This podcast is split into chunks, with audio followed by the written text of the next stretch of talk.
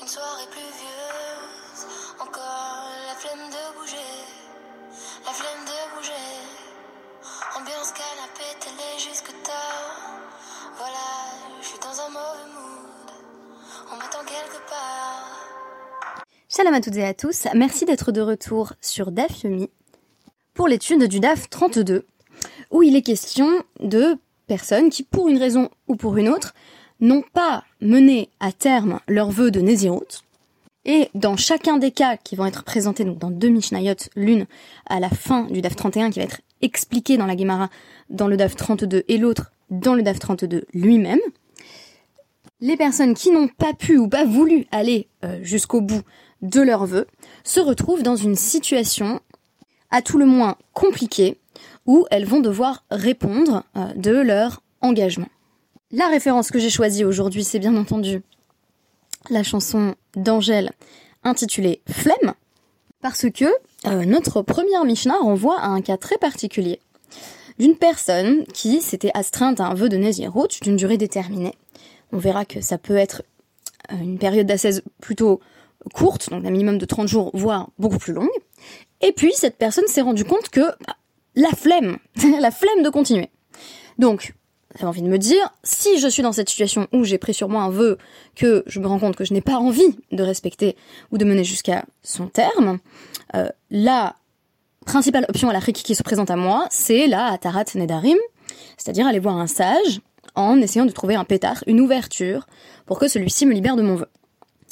Donc là, ce qui est très intéressant, c'est qu'on a le cas de quelqu'un qui fait un vœu de Nézirut, mais qui, entre-temps, décide d'arrêter d'observer les commandements liés à la Nézirut avant même d'aller voir un sage. Donc c'est vraiment, je laisse tomber. Et dans un second temps seulement, je vais aller voir le sage en disant, de toute façon, ce vœu, j'arrive pas à le faire. Et j'ai trouvé que cela pouvait nous éclairer sur le rapport que nous entretenons à nos propres engagements, et ce à deux titres, puisque je vais vous proposer une lecture de ces deux Mishnayot. Donc tout d'abord, on nous dit, Mishenadar ben Nazir, c'est une personne qui avait fait un vœu de devenir nazir, Benishal Racham euh, Ve'asaro. Et cette personne, donc, euh, cesse d'observer sa naziroute, donc se remet par exemple à, voilà, boire du vin, et puis ensuite, euh, la personne va demander à un sage de, de la libérer de son vœu, mais le sage dit, bah non, ça veut dire quoi, Ve'asaro bah, C'est l'inverse de euh, du fait que le sage peut être matière, c'est-à-dire libérer, trouver une ouverture dans le vœu. Euh, à partir, par exemple, euh, d'une intention de départ qui aurait été erronée. Mais là, si je vais voir un sage et que je, lui dis, bah voilà, j'ai plus envie d'être Nézira. Et le sage dit, ah bon, pour quelle raison Est-ce que tu savais que tu allais devoir faire ceci, cela, que ça allait impliquer X et Y? Et je dis, oui, oui, je, savais, mais là, franchement, j'ai la flemme. Et donc on nous dit Versaro, le sage répond bah non, c'est interdit, continue à faire ton vœu. On nous dit donc euh, monnaie mi sha shenada. Alors littéralement, il compte à partir du moment où il a euh, commencé son vœu et il doit bien sûr continuer à observer sa Nézirut jusqu'à la fin de la durée euh, prédéterminée. On nous dit ensuite, autre possibilité, Nishal Racham Vehitiro soit la personne est allée voir un sage et le sage a dit non, soit elle est allée voir un sage, le sage a dit oui, ok, tu es libéré de ton vœu. Et donc on nous dit, haitalo behema euh, moufrechette, si la personne qui avait fait un vœu de Nézirut avait déjà mis de côté un animal pour l'un des sacrifices que le Nazir apporte en fin de Nézirut, eh bien Tetse euh, va tirer bas eder. Euh, cet animal n'a qu'à euh, retourner euh, parmi le troupeau et se remettre à paître. Donc ce n'est plus un animal qui est considéré comme sanctifié pour la période de Nézirut, puisque l'annulation fait comme si le vœu était, était déraciné. Ce qui va emporter du même coup la sainteté liée à l'animal. Alors, qu'est-ce que c'est que cette histoire de compter des jours? Ça va être explicité dans une braïta, donc cette fois-ci dans notre daf du jour, qui nous dit que cette personne ne pourra pas apporter les sacrifices de fin de Nézirut avant d'avoir euh, observer, donc appliquer les isurim, les interdits liés à la Nézirut, pour autant de jours euh, que cette personne a transgressé. Donc ça, c'est l'avis des Chachamim, et là-dessus, on nous dit, selon Rabbi Yossi, à partir du moment où la personne avait fait un vœu, puis l'a transgressé, puis euh, une autorité rabbinique lui dit, désolé, mais il faut le finir, Rabbi Yossi nous dit, eh ben, cette personne doit observer scrupuleusement la Nézirut pendant 30 jours. Donc c'est comme si on disait retour à la période minimale qui définit euh, la Nézirut. Ok, cette personne n'a pas envie, visiblement, euh, d'être nazir pendant des années, mais contraignons-la au moins à observer cette période minimale, à respecter les interdits pendant cette période. Alors, il y a une question euh, qui est posée dans la Gemara, qui est celle de l'attribution de euh, la Mishnah. On nous dit est-ce que c'est une Mishnah qui suit plutôt la vie de Rabbi Yossé ou la vie des Chachamim? On commence par nous dire visiblement ni l'un ni l'autre, mais on va présenter par la suite une seconde version de la problématique de l'attribution, en disant on pourrait tout à fait dire que la Mishnah suit la vie de Rabbi Yossé, puisque notre Mishnah nous dit bah il faut compter le restant des jours, ça désignerait la période la plus courte de Nézirut qui existe, à savoir les 30 jours. Objection dans la Gemara. Rabbi Yossé demande l'observance de 30 euh, jours supplémentaires, euh, même si au départ la personne s'était engagée sur 30 jours, alors que la Mishnah a l'air de vouloir dire simplement bah, il faudra juste compléter les jours restants. Donc euh, si par exemple j'avais déjà fait 10 jours, je n'aurais plus que 20 jours à compléter sur la période la plus courte de Nézirut possible, qui serait de 30 jours. Mais la Gemara va conclure que la Mishnah pourrait tout aussi bien suivre l'avis de euh, Rabbi Yossé ou l'avis de Chachamim, si la Mishnah suit l'avis de Rabbi Yossé. On peut dire que la Braïta, qui nous ramenait justement l'avis de Rabbi Yossé qui disait bah il y aura qu'à faire 30 jours.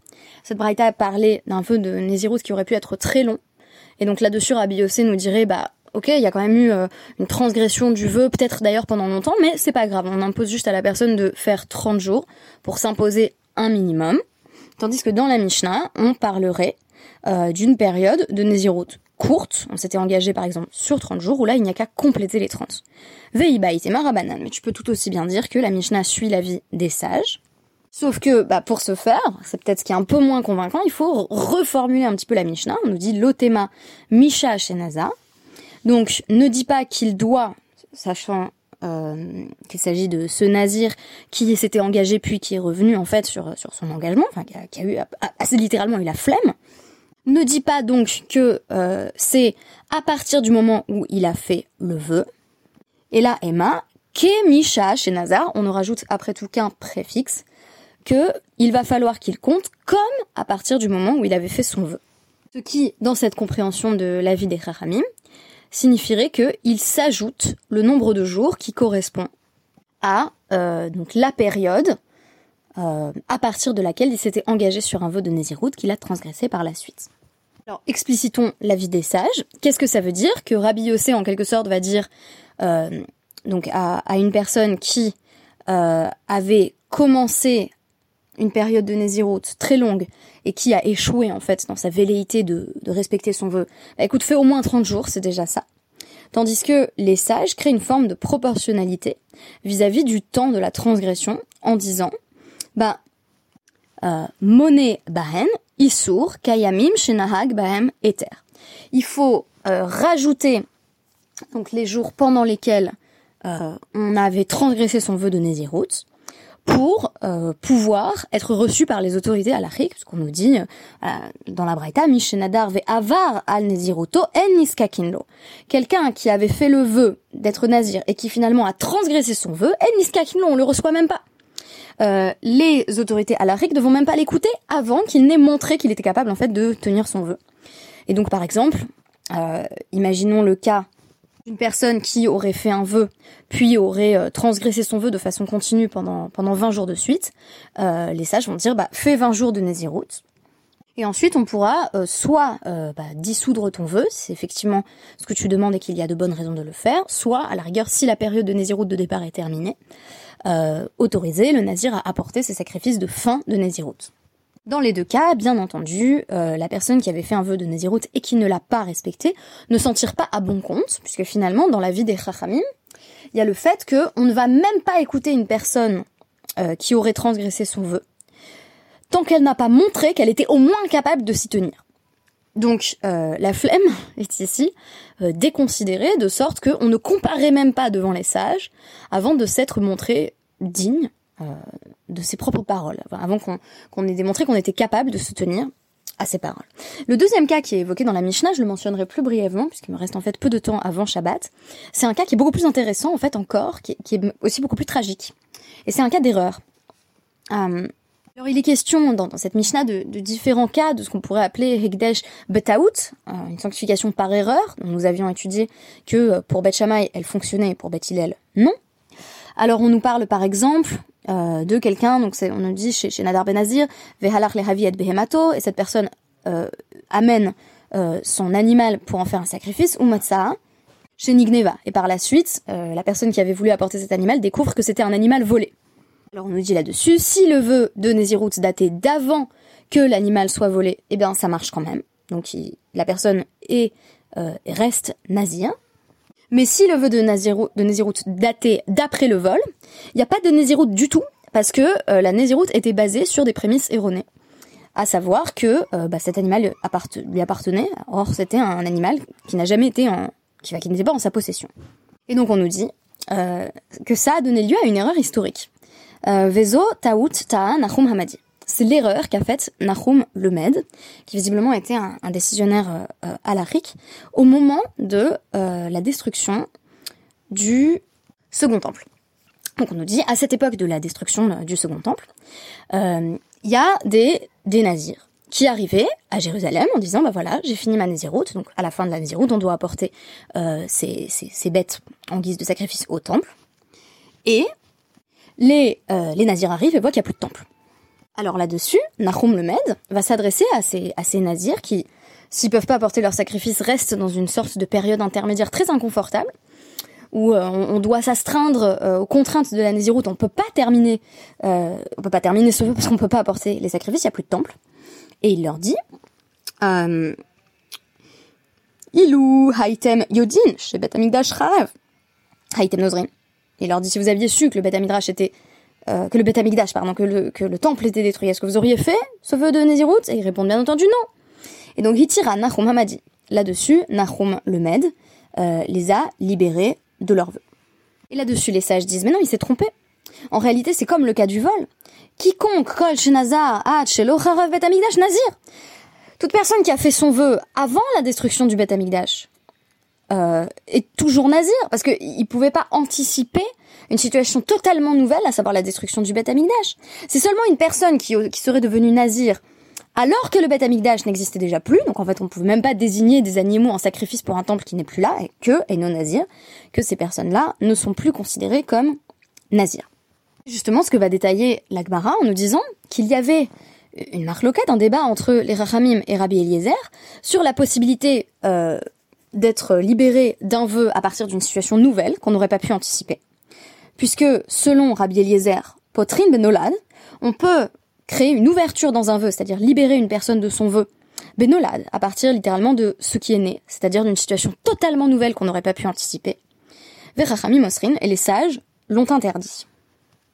Alors là-dessus, les sages vont essayer de, proposer euh, différentes solutions pour ces nazirs qui arrivent et qui voient qu'il n'y a plus de temple. Parce qu'en fait, c'est une situation assez tragique.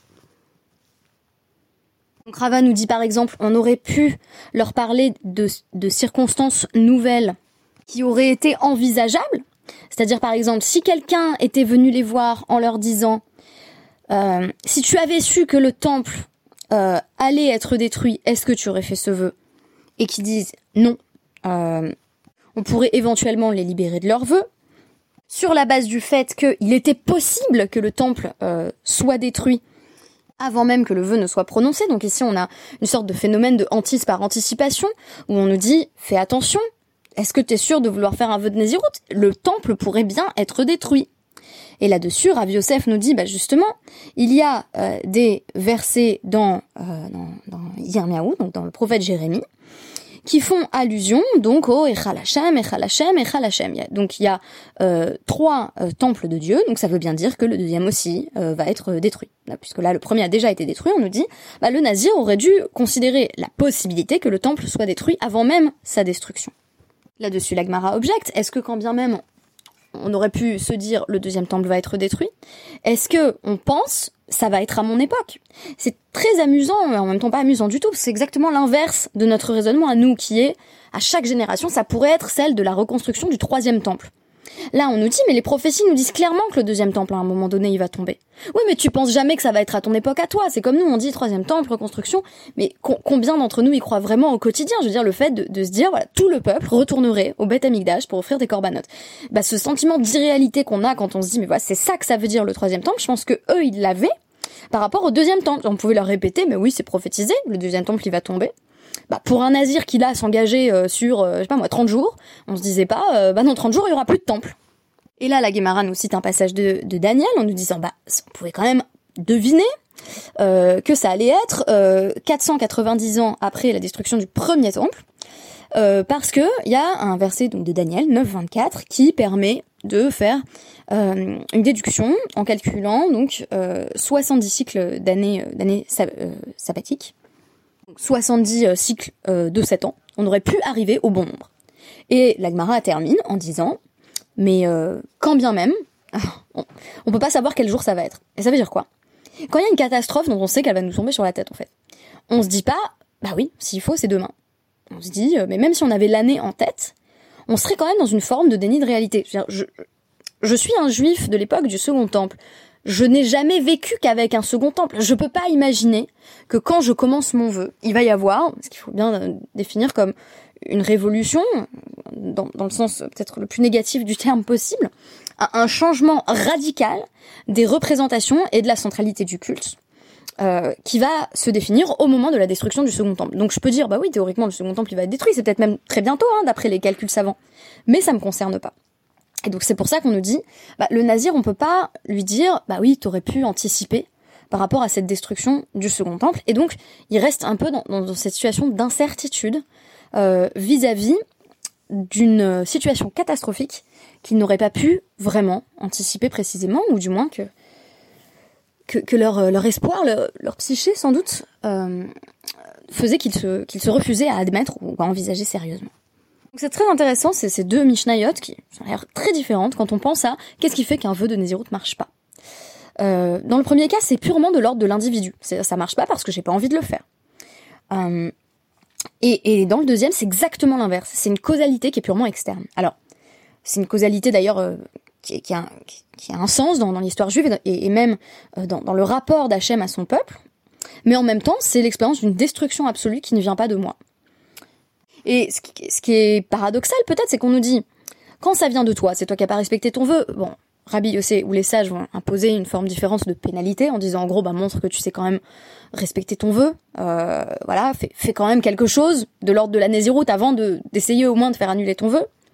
Mais dans le deuxième cas, on nous dit en fait c'est très difficile de s'en sortir parce que quand j'ai fait mon vœu, j'avais un temple. Et donc là, il y a un changement de paradigme tellement absolu que ça va être très difficile de trouver une ouverture dans ce qui relevait malgré tout, et malgré les prophéties, de l'inimaginable. Merci beaucoup et Shabbat Shalom.